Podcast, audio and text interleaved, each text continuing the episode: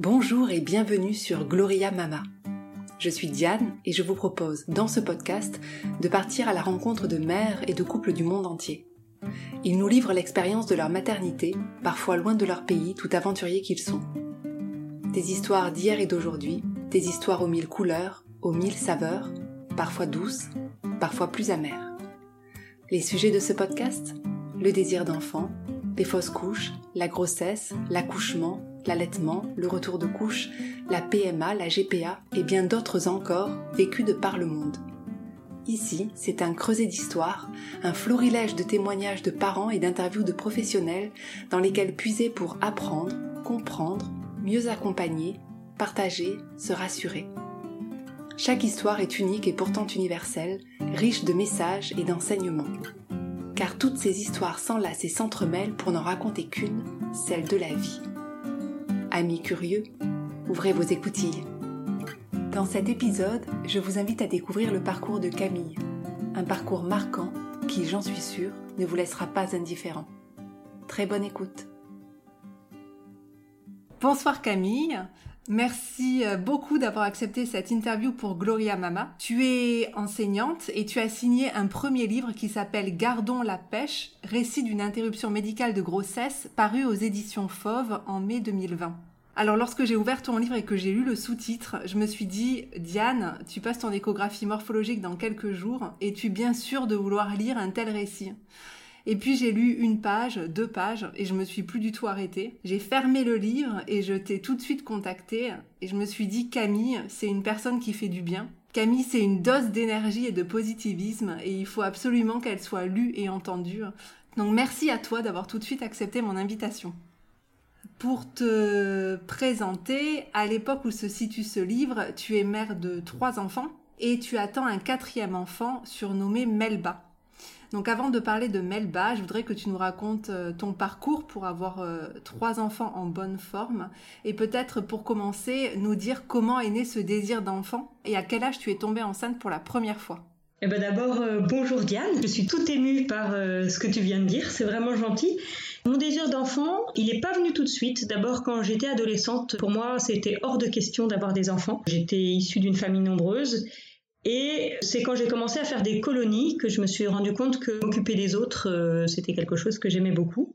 Quand j'ai eu une vingtaine d'années, le désir d'enfant est devenu une évidence, mais surtout le désir d'avoir une famille nombreuse finalement. Je me voyais pas avec un enfant unique. Je pense que j'aurais été incapable d'éduquer un enfant unique. Et je ne connaissais que les familles nombreuses, que euh, les cousins qui courent dans tous les sens. Et du coup, euh, je voulais une famille avec plusieurs enfants, c'était sûr. Alors, tu avais quel âge quand tu es tombée euh, enceinte pour euh, la première fois et comment euh, cette première grossesse s'est passée?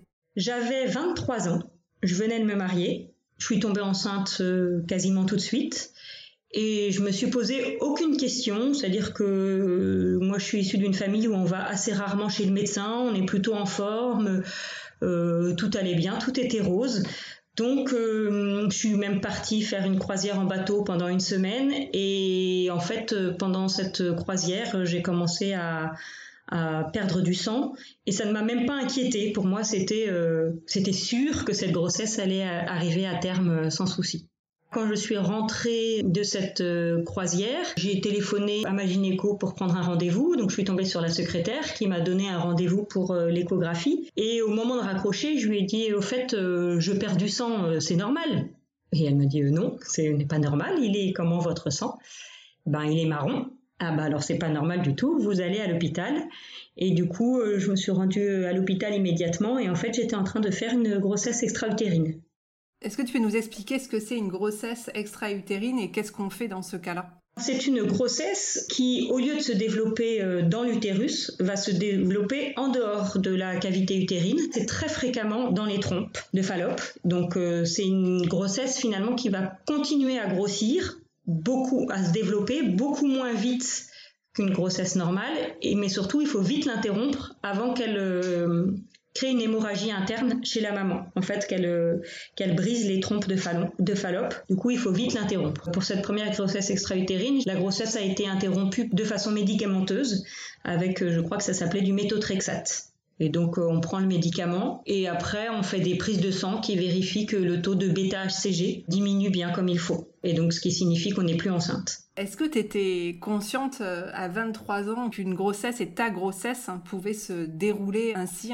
Pas du tout. D'abord, ce qui m'a le plus frappé, c'est d'être une urgence. C'est-à-dire que j'allais bien, j'étais en forme, et quand je suis arrivée euh, à l'hôpital, je suis passée devant toutes les femmes qui avaient un énorme ventre et qui allaient accoucher. Et il fallait vite, vite intervenir, vite faire quelque chose. Autour de moi, j'étais une des premières euh, parmi mes amies à être enceinte. Du coup, euh, j'avais très peu entendu parler de fausse couche. Je savais que ma mère avait fait une fausse couche avant moi. Je m'étais même pas imaginé que j'en ferais une. Donc voilà, donc une grossesse extra-utérine, je connaissais encore moins. Non, pour moi, c'était évident que, que, cette grossesse allait arriver à terme. Et du coup, quand tu retombes enceinte, tu te, tu te sens comment et, combien de temps après tu retombes enceinte? Alors, les médecins m'avaient dit d'attendre trois mois. Évidemment, j'ai pas réussi à attendre trois mois parce que j'avais trop envie de retomber enceinte tout de suite. Et puis que je crois que j'ai aussi un corps qui est assez euh, sympa avec moi sur ce point-là. Je retombe enceinte très rapidement. Un mois plus tard, à nouveau, j'étais enceinte et j'étais à nouveau très heureuse euh, d'être enceinte. Alors ce qui était un peu particulier pour moi, c'est que je suis cavalière et du coup, à partir du moment où j'étais enceinte, tout mon entourage le savait puisque j'arrêtais de monter à cheval et j'étais contente. Et t'étais contente et t'avais un peu d'appréhension ou t'étais complètement sereine par rapport à cette euh, seconde grossesse? J'étais beaucoup moins sereine. D'abord, quand on a fait une grossesse extra-utérine, pour la grossesse suivante, on doit faire une prise de sang tous les deux jours pendant à peu près un mois et demi pour vérifier que le taux de bêta-HCG double bien toutes les 48 heures, ce qui prouve que on est enceinte parce qu'en fait, quand on fait une grossesse extra-utérine, l'embryon se développe moins vite et euh, du coup le taux de bêta-HCG ne double pas.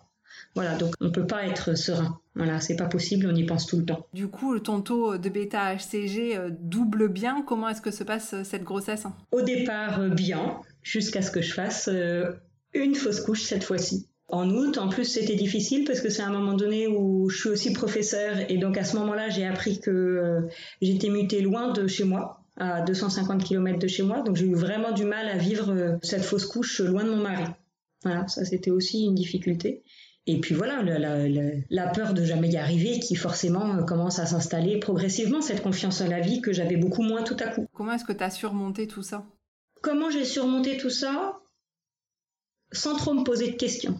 J'ai toujours essayé d'avancer, à me dire que c'était pas grand chose, c'était qu'un début de grossesse. Alors à chaque fois, moi j'étais très triste, mais j'en parlais très peu. J'en parlais aux autres, mais toujours sur le ton de l'humour, toujours euh, ah c'est pas grave, ce n'est qu'un épisode malheureux et qui se terminera bien, voilà, mais j'essayais de ne pas trop m'écouter. Et est-ce que ça met un, frein dans tes projets euh, d'enfant ou est-ce que euh, tu continues à désirer un enfant et à mettre euh, ce projet en œuvre rapidement?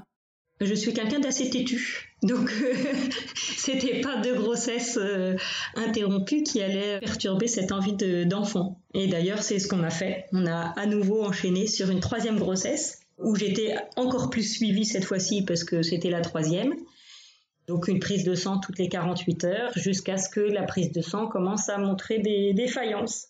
Donc, je suis à nouveau allée à l'hôpital et cette fois-ci, c'était encore une autre grossesse extra-utérine que les médecins ont essayé d'interrompre euh, par euh, traitement médicamenteux. Donc en fait, on prend le médicament et 48 heures après, normalement, il faut venir faire une prise de sang à l'hôpital. J'habite assez loin de l'hôpital et puis c'était un week-end. L'interne me dit bon bah rentrez chez vous et puis si tout va bien, bah attendez lundi, enfin, il y avait des jours fériés ou quelque chose comme ça. En tout cas, attendez 3-4 jours, vous viendrez dans 3-4 jours euh, à l'hôpital faire votre prise de sang.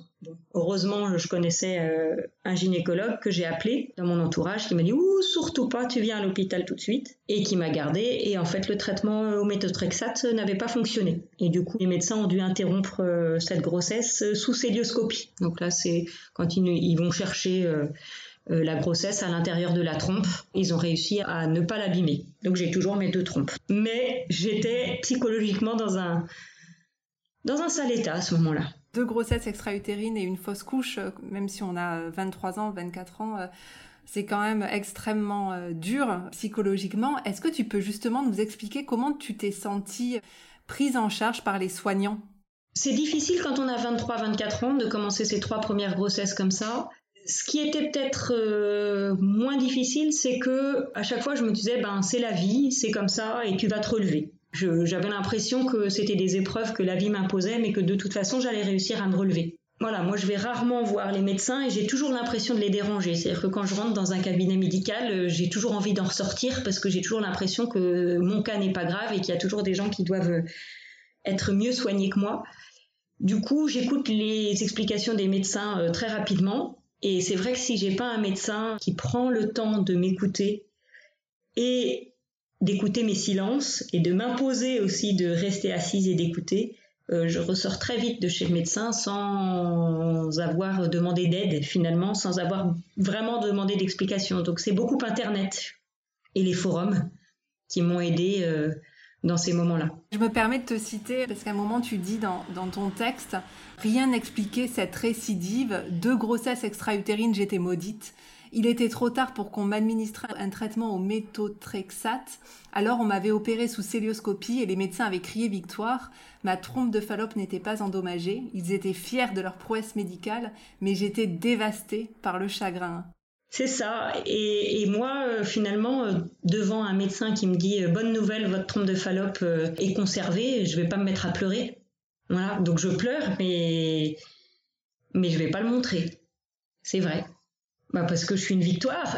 voilà, c'est difficile à expliquer, mais c'est vrai que je j'allais pas pleurer sur mon sort alors que le médecin me disait que j'avais de la chance. J'avais pas de chance en fait. Tu dis aussi un peu plus tard, euh, en citant un autre médecin, Apol était ponctuel malgré un planning bien chargé. Il ne perdait pas son temps en discussions inutiles. Il n'était pas là pour réconforter ses patientes.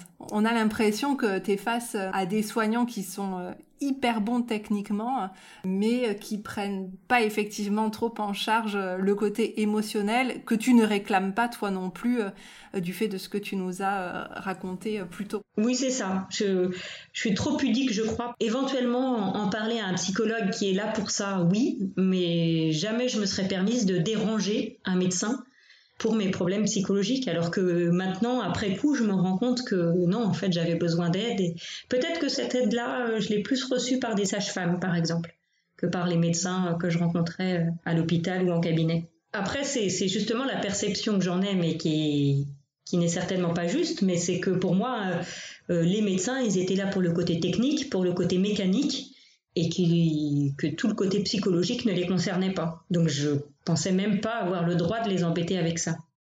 Est-ce que tu peux maintenant nous parler du vécu de ton mari euh, par rapport au tien, justement par rapport à ces grossesses non menées euh, à terme?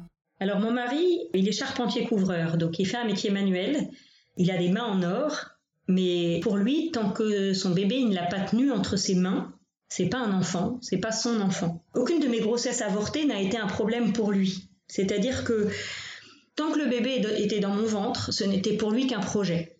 Donc bon, un projet qui s'arrête, euh, c'est pas bien grave. De toute façon, on va en faire un autre, un projet. Je pense qu'il n'a jamais été triste de ces interruptions de grossesse ou de ces euh, ou de ces fausses couches. Voilà, il était triste de me voir triste, mais lui, je pense qu'il n'a jamais ressenti de de peine à l'annonce de ces de ces fausses couches après euh, donc cette grossesse extra-utérine, cette fausse couche, cette autre grossesse extra-utérine, tu retombes enceinte. Et là, ça fonctionne puisque tu retombes enceinte même trois fois et tu as euh, trois enfants euh, en bonne forme. Trois super enfants en bonne forme avec des grossesses compliquées, très suivies. Moi, j'ai eu encore en plus des complications au cours de ces grossesses qui ont fait que j'ai jamais été sereine pendant mes grossesses. Mais en tout cas, elles sont arrivées à terme avec trois beaux bébés, et je pourrais presque dire souriants quand ils ne pleuraient pas. Donc, euh, vous avez toujours envie avec ton époux d'une grande famille et vous vous lancez dans l'aventure d'un quatrième enfant hein, que vous surnommez avec euh, ton époux euh, Melba. Donc, c'est ton quatrième enfant, mais c'est ta septième grossesse. Est-ce que justement tu peux nous, expliquer comment tu te sens par rapport à ce début de septième grossesse?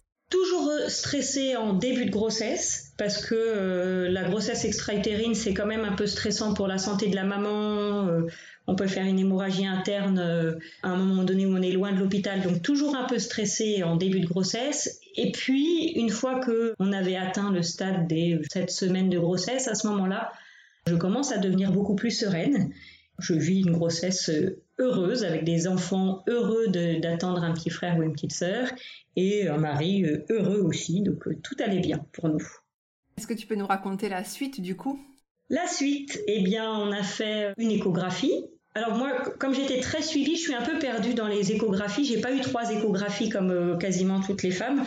J'en ai eu énormément. Donc je ne sais pas quelle échographie, mais au cours d'une échographie, ma gynécologue qui parlait très peu, pendant ces rendez-vous, je, commençais à très bien la connaître, mais euh, pendant ces rendez-vous, elle parlait très très peu. C'était très technique, elle faisait clic-clic avec sa souris et son ordinateur, mais voilà, la communication était euh, réduite au minimum.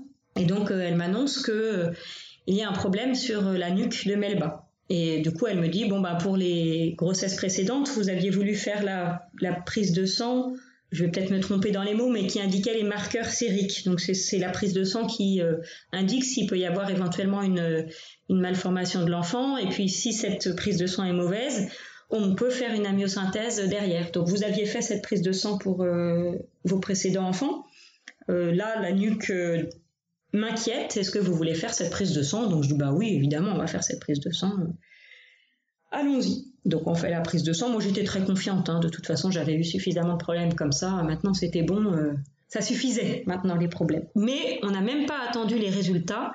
En fait, euh, ma gynécologue a voulu que j'aille voir un médecin qui était spécialisé dans les grossesses à risque et il voulait, elle voulait que j'aille le voir très rapidement, avant même d'avoir ses résultats de prise de sang.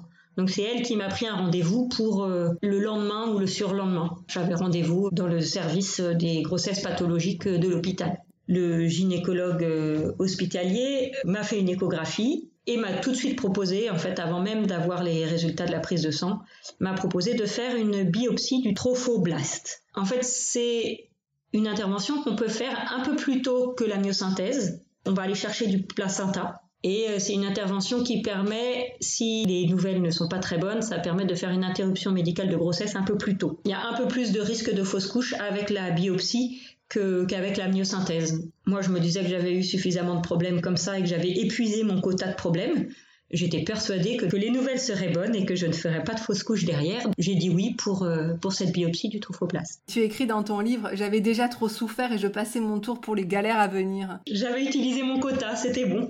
Donc tu fais cet examen, tu, le fais seul. Comment est-ce que, est que ça se passe? Comment est-ce que tu te sens? Curieusement, je ris beaucoup, mais je ris de stress. L'ambiance avec les médecins et avec euh, les infirmières qui étaient à côté était plutôt bonne, mais j'étais très stressée. C'est quand même impressionnant. On voit une, je crois qu'ils appellent ça une canule, enfin une énorme paille qui vient euh, dans votre ventre et aspirer un petit bout euh, on se rend compte qu'on vient chatouiller le nez de votre bébé quoi avec une paille. C'est quand même euh, assez impressionnant. Vous allez tous les deux ensuite euh, euh, chercher les résultats et le professeur à ce moment-là veut vous parler. Hein. Est-ce que tu peux nous décrire l'état d'esprit de toi et ton mari quand vous vous rendez chez le professeur pour écouter les résultats? En fait, on avait fait la politique de l'autruche complètement. C'est-à-dire que ben, on était persuadé que tout irait très bien. Et le professeur nous avait annoncé que nous recevrions les résultats par téléphone. Donc euh, deux jours après, je reçois un coup de téléphone de la secrétaire qui me dit euh, le docteur Apple voudrait vous rencontrer. Je dis ah bon bah pourquoi il me donne pas les résultats par téléphone? Ça veut dire que c'est mauvais Non non non non, il veut juste vous rencontrer. Et du coup, je suis allée chercher mon mari et donc on est allé ensemble à l'hôpital et sur le trajet, on se disait mais oh, on va encore perdre une heure juste pour euh, nous dire que tout va bien. Franchement, ça valait pas le coup d'aller à l'hôpital pour ça. Il aurait pu nous le dire par téléphone. On était persuadés que tout irait bien. On arrive euh, chez le docteur Apple qui nous annonce euh, une trisomie. On savait pas encore laquelle. Trisomie 21 ou trisomie 13, qui est une trisomie euh, beaucoup plus importante. Et là, il faut prendre très rapidement une décision. Alors moi, je connaissais déjà la décision de mon mari. On en avait déjà parlé avant. On en avait parlé avant notre mariage, de toute façon. Et lui, il avait toujours dit que qu'il accueillerait euh, un enfant handicapé à la naissance, mais que si on avait connaissance d'une malformation pendant la grossesse, il ne voulait pas garder de bébé. Donc je savais, il l'avait toujours dit. Moi, je m'étais toujours dit que ça nous tomberait pas dessus, qu'on avait un désaccord dans notre couple, et ben que ça pouvait pas juste tomber. La vie, elle n'est pas nous faire le sale coup de nous donner pile ce désaccord-là. Elle nous l'a donné. Elle nous a donné cette épreuve-là et, euh, et il a fallu, ça a été très difficile de, d'accepter la décision de mon mari. Enfin, en tout cas, de faire de la décision de mon mari ma décision. Pour ton mari, c'était très clair, mais ça n'était pas euh, forcément pour toi. Du coup, est-ce que tu peux nous parler un peu de, de la relation avec ton mari et des, grandes étapes traversées avec lui? Alors ça ne l'était pas du tout pour moi. Ce n'était pas du tout une évidence de faire une interruption médicale de grossesse. Au contraire, à partir du moment où je me suis imaginée maman, je me voyais très bien maman d'un enfant handicapé. La trisomie 21, pour moi, c'était pas un gros handicap. C'était pas un handicap qui rendait malheureux. Du coup, pour moi, c'était pas une raison valable pour une interruption médicale de grossesse. J'ai eu beaucoup de mal à euh, accepter la décision de mon mari. Je la comprenais, la décision de mon mari, puisqu'on en avait parlé depuis longtemps. Mais ce que je ne comprenais pas, c'est qu'il n'ait aucun état d'âme pour moi. Et il se rendait pas du tout compte du chamboulement, de la tristesse, du désespoir que ça créait en moi. Du coup, de ce désaccord est née une énorme colère. J'étais euh, vraiment en colère contre lui pendant longtemps. J'ai pas cessé de l'aimer, mais euh, j'étais très triste et très en colère vis-à-vis de lui qui m'imposait quelque chose de, surhumain. Enfin, voilà, il m'imposait une, une décision trop difficile. Dans ton livre, tu dis que tu acceptes finalement cette interruption médicale de grossesse, mais tu, tu dis que tu prends ce médicament pour sauver ta famille et que euh, Melba est sacrifiée sur l'autel de la vie conjugale. C'est vraiment un ressenti euh, extrêmement fort. Comment est-ce que tu as fait finalement pour accepter euh, cette situation-là? Bah, C'est-à-dire que mon mari me disait, moi, je ne suis pas capable, je ne peux pas t'assurer que, j'arriverai à m'occuper d'un enfant handicapé. Je risque de flancher. Donc je me disais, je vais perdre mon couple, et puis je vais me retrouver avec mes trois enfants, mes trois aînés, plus un quatrième handicapé. Forcément, ça va peser sur mes trois aînés. Si je garde cet enfant, finalement, je brise toute une famille je brise notre mariage et je brise peut-être mes trois aînés. J'ai vraiment eu l'impression de prendre cette décision. C'est pas l'impression, j'ai vraiment eu la certitude de prendre cette décision pour conserver ma famille, sans trop penser à moi et sans trop penser euh, à Melba. Tu dis aussi que contrairement euh, à tes grossesses extra-utérines et tes fausses couches, ce qui a été euh, vraiment difficile pour toi, c'est de finalement d'être actrice de la fin de la vie de ton bébé. Ah, ça a été le plus dur.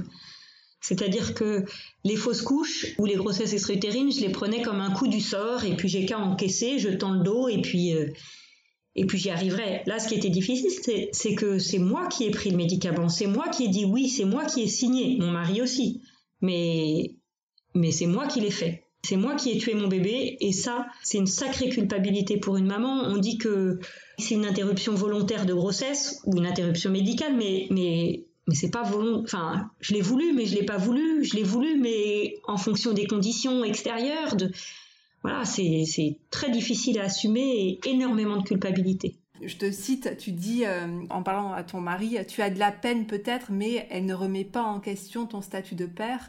Moi, j'ai tué mon bébé, tu comprends Tu connais beaucoup de mères capables d'un geste aussi abject. Ce n'est pas une fausse couche, c'est une interruption médicale de grossesse. Voilà. Et l'interruption médicale de grossesse, il y a tellement de culpabilité derrière que c'est dur. C'est vrai que tu te poses tout le temps des questions et elles reviennent tout le temps comme pour t'auto-flageller. Tu parles de barbarie, tu te qualifies de criminel, tu as l'impression de bafouer tes valeurs morales, que Melba c'est un supplice gravé en toi. Bon, pendant ce temps-là, ton mari dort à point fermé.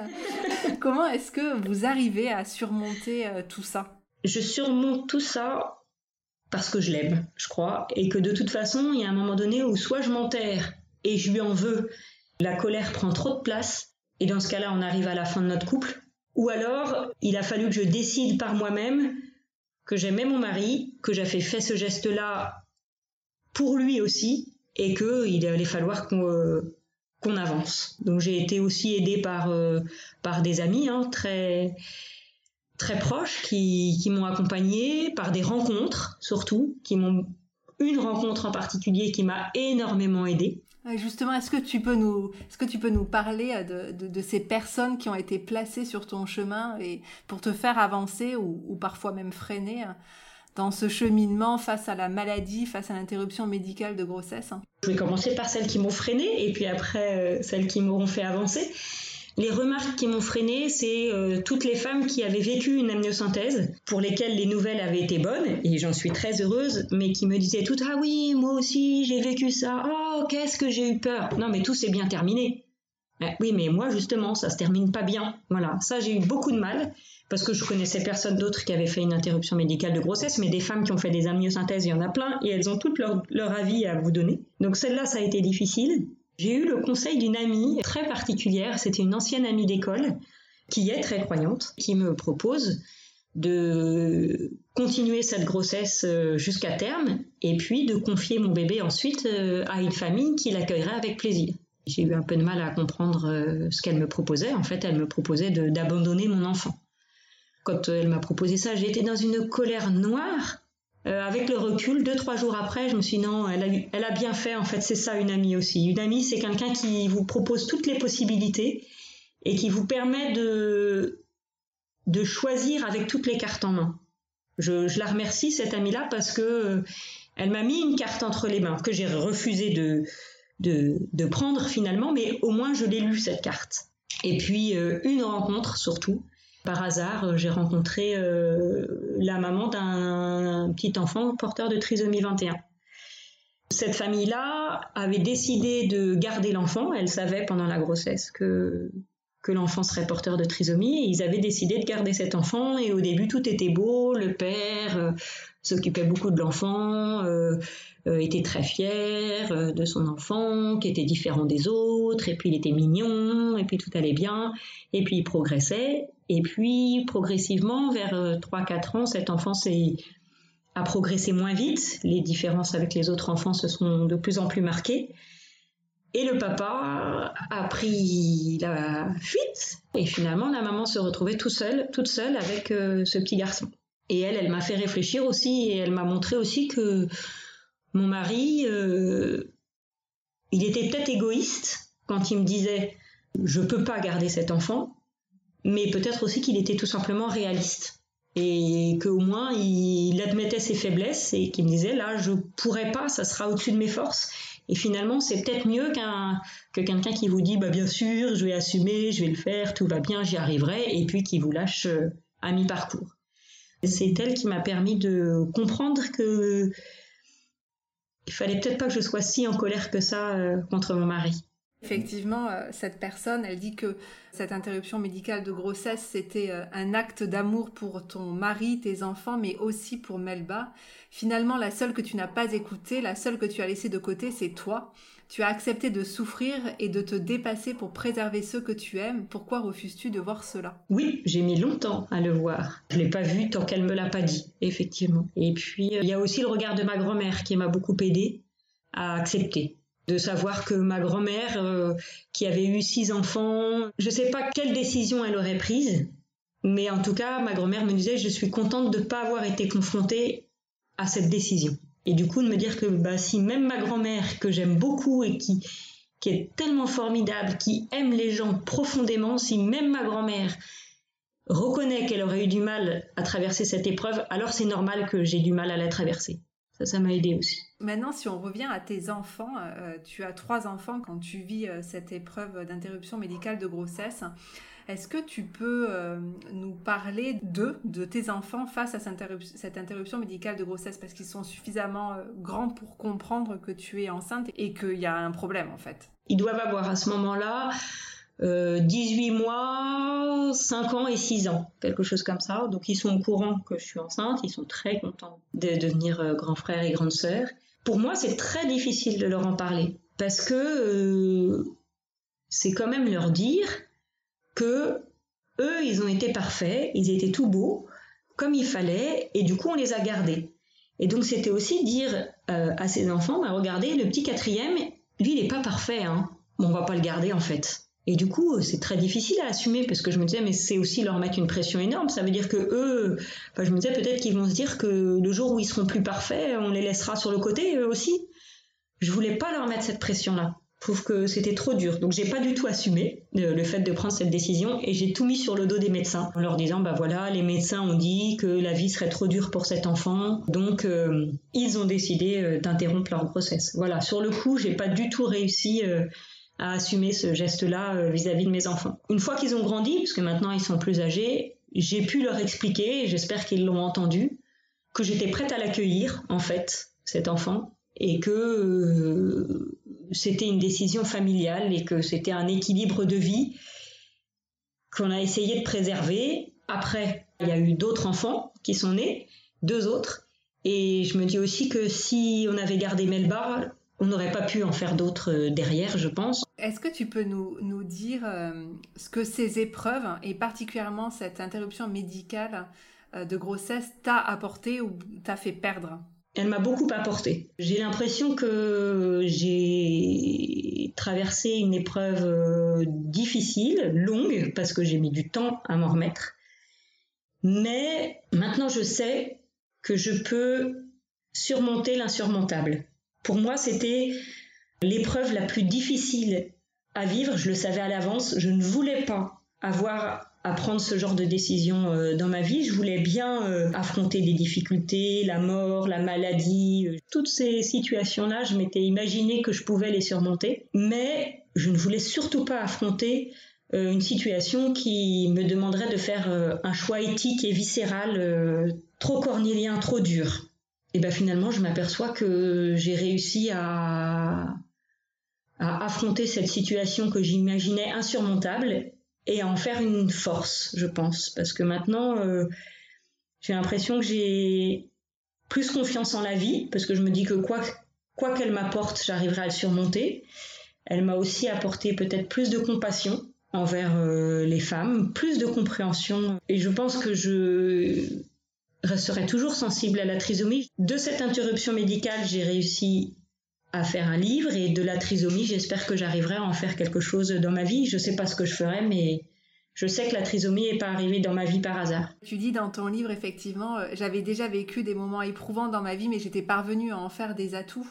Les psychologues appelaient cela la résilience, la capacité à transformer une vulnérabilité en atout. Melba serait mon énergie pour rebondir. Je savais qu'elle serait un cadeau du ciel et que je ne devais pas lâcher. Alors moi j'ai découvert une phrase, euh, une maxime récemment qui euh, je trouve illustre bien cet épisode de ma vie. C'est Sénèque qui avait dit ⁇ La vie ce n'est pas d'attendre que l'orage passe, c'est d'apprendre à danser sous la pluie ⁇ Et en fait je crois que quand j'étais sous la pluie, j'ai décidé que j'allais réussir à m'en sortir. Je crois que ça s'appelle la résilience, on s'en sort, on s'en sort et on s'en sort bien.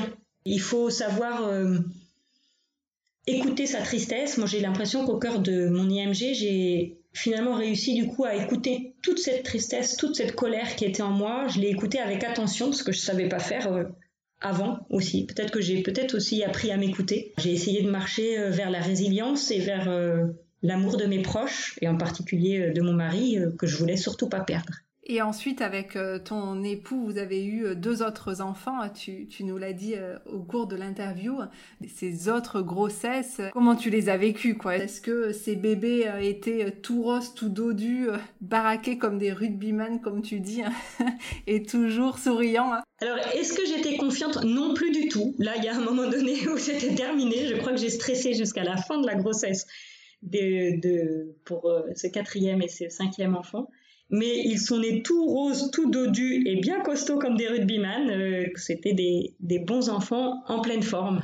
J'étais très angoissée pendant mes grossesses, mais une fois qu'ils étaient nés, ça y est, ils étaient là. Et du coup, j'étais pas du tout une maman stressée euh, après. Est-ce que tu peux euh, nous dire pourquoi tu as décidé d'écrire euh, ce livre et combien de temps il y a eu entre ton interruption médicale de grossesse et le début d'écriture de ce livre? Je crois que j'ai toujours voulu écrire et que je ne sais pas exprimer mes sentiments à l'oral. D'ailleurs, j'ai l'impression d'avoir du mal à vous parler là, alors que écrire pour moi c'était beaucoup plus simple. C'est-à-dire dire ce que je ressentais à l'écrit, en choisissant ces mots, en ayant le temps, c'était beaucoup plus simple pour moi que de parler. Je suis très pudique et curieusement, je ne suis pas pudique à l'écrit. Et quand j'ai commencé à écrire, je crois que je me suis même pas posé la question en fait, mais j'ai pris un stylo un jour et un jour où j'avais du temps, je ne sais pas euh, si ça existe vraiment quand on a euh, euh, quatre enfants, parce qu'à ce moment-là, j'avais quatre enfants. Je ne sais pas si ça existe et qu'on est prof, donc je ne sais pas si ça existe les jours où on a du temps, mais du coup, voilà, c'était peut-être un besoin finalement que j'ai eu d'écrire là. Il fallait que j'écrive et, et j'ai pas arrêté pendant. Ça m'a pris presque un an d'écrire tout ça et ça m'a fait un bien fou. Et quand j'ai mis le point final à ce livre, j'ai eu l'impression que ça y est, le sujet interruption médicale de grossesse et Melba n'était plus une fracture, mais était devenu une force. C'était vraiment un besoin. Et ce livre-là, je l'ai écrit après la naissance de, mon de notre quatrième enfant. J'avais dû commencer euh, deux ans, deux ans et demi après l'interruption médicale de grossesse. Et je me suis aperçue aussi que j'avais oublié beaucoup de choses. En fait, j'ai dû refaire tout un travail de, de mémorisation. En fait, on s'aperçoit que les, les périodes difficiles de sa vie, on essaye de mettre un mouchoir dessus, c'est plus simple. C'est pas plus simple du tout. Il vaut mieux bien y penser, bien y réfléchir, et après on s'aperçoit que une fois qu'on y a bien pensé, on peut le poser de façon assez sereine. Ma dernière question, c'est si tu avais justement des messages à faire passer aux femmes, aux couples qui connaissent des difficultés dans leur parcours pour euh, fonder euh, leur famille, qu'est-ce que tu leur dirais? Le problème, c'est que je vais leur dire quelque chose qu'ils n'ont pas forcément envie d'entendre. Je vais leur dire ne vous inquiétez pas. Mais c'est ce qu'on m'a dit pendant toutes mes grossesses, c'est évidemment qu'on s'inquiète, évidemment que qu'on est en colère, mais finalement, tout le parcours que vous traversez, un jour vous arriverez à en faire une force. Vous aimerez vos enfants différemment parce que euh, vous avez rencontré des difficultés pour les avoir. Votre couple sera aussi peut-être renforcé par ces difficultés. C'est chouette aussi de se dire qu'avec son mari, on a réussi à traverser des périodes difficiles et que on est toujours là et qu'on est toujours ensemble. C'est assez rassurant. Tout ce que vous affronterez, c'est ça qui vous construit. Mais je sais pas si on a envie d'entendre ça quand on est enceinte et que ça se passe mal. Je sais pas. Merci euh, infiniment Camille pour, euh, pour ton partage. Euh, je rappelle le titre de ton livre Gardons la pêche, publié par les éditions Fauve en mai 2020, qu'on peut trouver en librairie. C'est vraiment un livre que je recommande chaudement, que j'ai adoré lire malgré la difficulté du sujet. C'est un livre qui est positif, qui est plein d'espoir et c'est vraiment un livre qui fait du bien. Merci encore Camille de, nous avoir, euh, de m'avoir accordé cet entretien. Je remercie Diane. Merci beaucoup Camille, à bientôt. Au revoir Diane. Au revoir. Lorsqu'on voit Camille, sa famille et ses cinq enfants, de l'extérieur on se dit, elle, elle n'a pas eu de problème pour avoir des enfants, c'est sûr. Et on se trompe lourdement. Camille et la maternité, c'est un parcours cabossé et douloureux. Camille, c'est la persévérance, l'espoir, la résilience et l'amour. Très sensible aux difficultés que les femmes peuvent rencontrer dans leur grossesse, Camille a aussi fait un don d'ovocytes, gratuit et anonyme en France. Cette interview montre que malgré les difficultés, il faut garder espoir.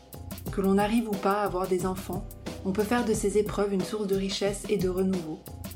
Le cheminement est long, difficile, douloureux, mais il est possible. Alors gardons la pêche.